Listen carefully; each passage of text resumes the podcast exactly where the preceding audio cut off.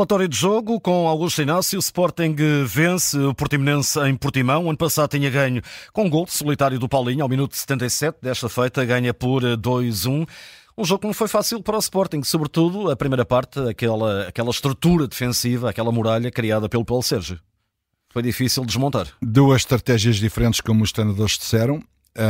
Um Portimonense muito recuado, muito fechado na sua linha defensiva um Sporting claramente a mandar no jogo, mas uh, atacando para a esquerda, atacando para a direita, e, e, a gente olha e diz assim: mas defesas fez o guarda-redes portimonense praticamente a quase nenhumas. O Sporting uh, mandava no jogo, mas não criava oportunidades.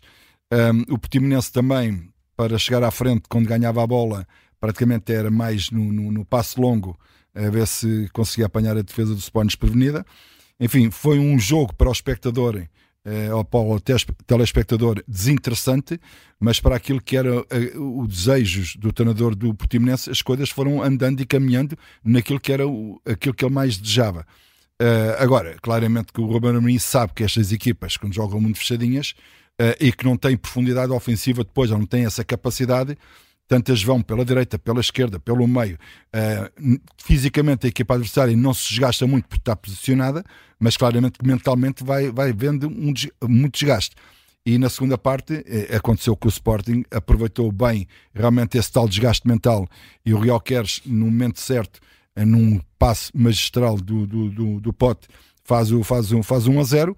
E quando se esperava então que o Portimonense depois avançasse um bocadinho mais no terreno e que desse mais espaço ao, ao Sporting, depois de Paulo Sérgio já ter colocado dois avançados, um deles mais posicional, que era o Carrilho, uh, para, para, enfim, dar uma outra força ofensiva à equipa, tem um livro e do livro o Filipe Relvas faz um a um, de uma forma que eu diria que o Sporting não é que esteja mal organizado, mas que não ataca a bola e equipa que não ataca a bola, ou os jogadores que não atacam a bola, se um ou outro do, adversário ataca a bola, tem vantagem e pode chegar primeiro à bola. Foi o que aconteceu. Filipe Relvas atacou a bola, marca um gol a um e viu-se outra vez o Portimonense a fazer outra vez o mesmo tipo de, de, de, de sistema, que era jogar no 5-4-1 e o Sporting depois a tentar, enfim, já com outro andamento, já com outra raça, já com outra agressividade, porque um não interessava e, e depois aparece uma jogada muito boa coletiva da equipa do Sporting, um excelente cruzamento do Morita e depois um toque calcanhar do Paulinho, que teve a felicidade de bater num pé do, do defesa do Portimonense, teria o guarda-redes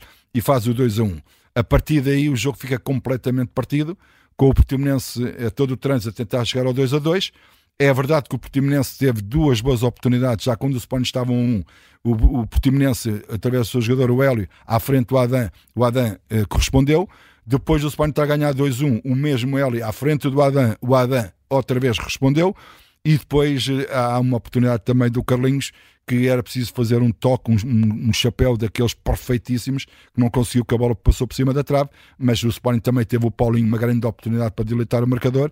Enfim, fica a sensação de que o Sporting dominou o jogo, tem muitos cantos, o Portimonense não teve nenhum, eh, dominou o jogo, mas nas claras oportunidades de golo, eu acho que as equipas se nivelaram, aí nivelaram-se, mas claramente eh, o pendor ofensivo do Sporting uh, fez tragos, criou a moça e acaba por ganhar um jogo difícil, complicado, mas extremamente justo. Uh, Nota-se um Sporting muito mais maduro e o Ruben Amorim pediu isso logo no início da temporada, sobretudo quando há um empate realmente ao Portimonense. Faltariam 13, 14 minutos para acabar e o Sporting nunca se uh, não entrou num, num, naquela espiral do desespero à procura do 2 a 1 um, de qualquer forma.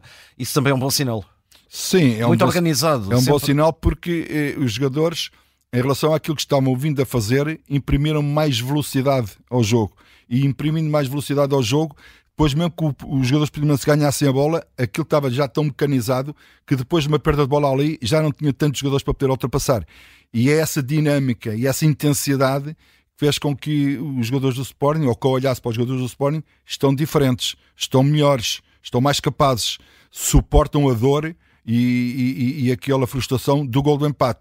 Mas não perderam a cabeça, não, não bombearam bolas, não, não quiseram atacar, atacar, de qualquer maneira. Foram sempre à procura daquilo que é os seus treinos, as suas rotinas, as suas dinâmicas e isso fez com que, por exemplo, o Morita foi considerado o homem do jogo, e bem, já lá vamos, uh, apareceu num, num, num, local em que normalmente é o Nuno Santos tem que aparecer, ou é o Paulinho tem que aparecer, ou o Guilherme tem que aparecer, nunca o Morita. E o Morita apareceu ali, fruto do Spawn estar empatado e que realmente deu outra profundidade e deu outra força, porque era preciso mais homens para combater aquela defesa do, do Portimonense. É o relatório do jogo. E uh, uh, para ti, realmente, o que é que destacarias de mais importante, mais positivo nesta vitória do Sporting? Ora, de positivo, um, eu, eu, isto vai ser um paradoxo aquilo que eu vou dizer, mas vou dar o positivo à massa associativa do Sporting lá os adeptos, mas também já lá vou pela negativa. Uh, o apoio. é muito importante o jogador estar a 300 km de, de Lisboa, do seu estádio, e sentir que o estádio está todo lado do, do, da equipa. Uh, aquilo estava, claro, algumas pessoas, adeptos do Portimonense, como é evidente, não quer faltar ao respeito a isso, mas estava muita gente do Sporting porque acreditam, porque o Sporting está num bom momento e acho que foi uma nota muito positiva. A outra nota positiva é realmente o Sporting, o Sporting coletivo, o Sporting clube, o Sporting está à frente do campeonato, passa o ano 2023 à frente do campeonato, bom sinal, bom sintoma. E o terceiro sinal positivo, na minha opinião, Morita. Uh, Morita fez um belo jogo, foi considerado o melhor homem do campo, um, renovou o contrato com o Sporting mais dois anos, vai para, para, vai para, vai para o Japão para jogar a taça da Ásia, uh, asiática e deixa-me dizer, eh, ele fala mal inglês, ele fala, o inglês dele é o meu, estás a perceber como é o meu inglês, não é? Mas diria que aquilo, aquela frase, o meu coração fica aqui, demonstra muito o que é o caráter e o personalismo deste homem. Uh, acrescento, uh, se calhar aqui um quarto dado positivo do Sporting, é entrar em campo sabendo que Porto, Benfica e Braga já tinham ganho. Sim, mas sabes, um, isto às vezes é um pau dois bicos. Uh, há, há, aqueles que dizem ah, a pressão é maior e porque tem que ganhar, porque ganhou o Sporting. Eu não vi pressão nenhuma no Sporting. Eu vi o Sporting jogar normal, uma equipa capaz, uma equipa que acredita nos seus processos e por isso mesmo acho que não foi por aí que o Sporting ganhou o jogo ou que teve mais vontade de ganhar o jogo. Ganhou o jogo difícil, complicado, o Portimonense tem o seu mérito, mas claramente que o Sporting é das três equipas, ou a quarta, ou das quatro equipas, considerando o Braga como um grande, aquela que é mais consistente e que é aquela que acaba o ano realmente com melhor equipa e que se reflete na classificação. E pela negativa? Os adeptos do Sporting. O tal, o tal paradoxo aqui que eu estava a dizer. Não pode, não há meio de aprenderem. Quando eu digo adeptos do Sporting, digo adeptos do Porto, adeptos do Benfica, adeptos de todos os clubes e não é caso em particular, só que estamos a comentar o jogo Portimonense Sporting e dizer, mais uma vez, quem é prejudicado é o Sporting Clube Portugal, é o Sporting que vai pagar as multas, é o Sporting que estava num, num, num, momento ascendente do jogo em que ficou parado o jogo por causa das tochas e não há meio de aprenderem de que realmente isso só faz mal ao clube.